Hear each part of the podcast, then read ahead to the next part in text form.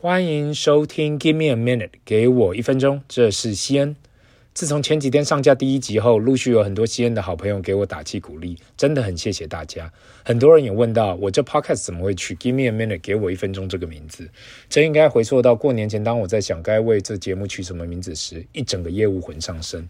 想到过去二十年跑业务的时候，当国外客户给我一脸“嘿，西恩，我是不会跟你买的”的表情的时，我最爱讲 Give me a minute。虽然不太可能在一分钟说服对方，但至少让我自己买点时间，就跟这节目一样，给我一分钟，看看我讲的有没有道理。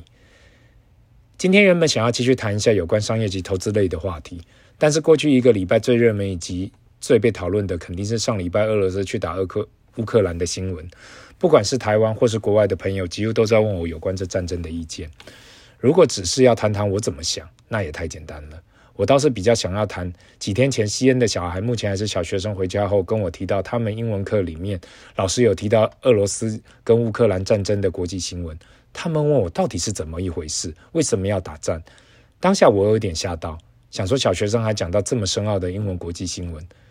我正想起三十年来，我也是小学生的我听得懂吗？当我回身过来思考了一下，想说还是要用小学生听得懂的方式来解释。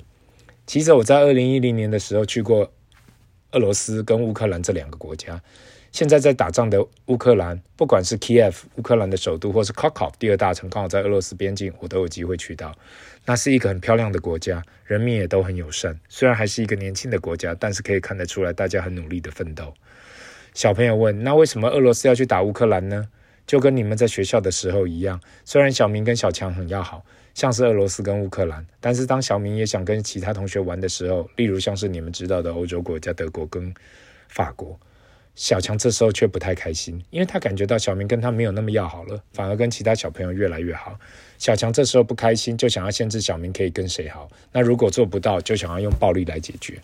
这就是现在俄罗斯跟乌克兰所发生的事，因为俄罗斯不开心，乌克兰开始跟其他的国家越来越好，特别是欧盟国家，所以就只好出兵来打乌克。克兰，有时候你们也许会有不开心，你们的同学一下跟你比较好，一下跟别人比较好，但是不管怎样，那都是他们的自由，我们千万都不可以用暴力来限制人家。大家都是文明人，不管怎样，最多分享自己的心情，但是千千万万都不可以用暴力来解决。所以要很庆幸我们每天住在和平的国家里，因为战争真的很可怕，也不知道他们有没有听懂，但是至少他们都说他们了解，只是一直一觉得一切都好可怕。回归到商业跟经济重点，虽然俄罗斯打乌克兰的战争看起来离我们很远，但是却不得不忽略，因为打仗，俄罗斯又是石油跟天然气大国。当西方国家给予俄罗斯经济制裁时，也导致石油跟天然气价格不断上涨。石油这一个礼拜已经涨了十五 percent，另外天然气这周的高低点也有七到八个 percent。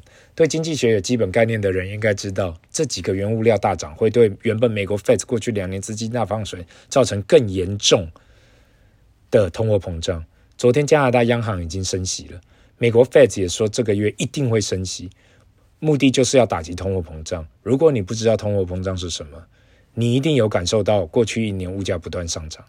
Inflation 或是俗称的通货膨胀有很多种，原本美国 Fed 认为这只是暂时性的，不会对经济造成冲击，但是现在看起来已经变成恶性。所以，全球央行才要开始做出升息的决定，想办法把钱的成本变贵。利息就是资金的成本。那各国央行透过利息来控制资金、金钱流动的速度。不管在你的生活里或是投资上，都需要很认真的面对通货膨胀会造成的影响。跟我差不多年纪的人，或是更年轻的一代，上一次这世界有高通膨的时候，我们应该都记不起来了。今天的重点就是。如果你是有小孩或是没有小孩，你会怎样跟小朋友解释这战争？麻烦留言区跟我分享一下，我会很想知道。另外，通货膨胀是真实的，过去你没有注意这一块，现在一定要开始进行准备计划。至于应该怎样准备，未来我也会分享我自己怎样规划面对高通膨时代该做的那几件事。这是 Give me a minute，给我一分钟的西恩，拜。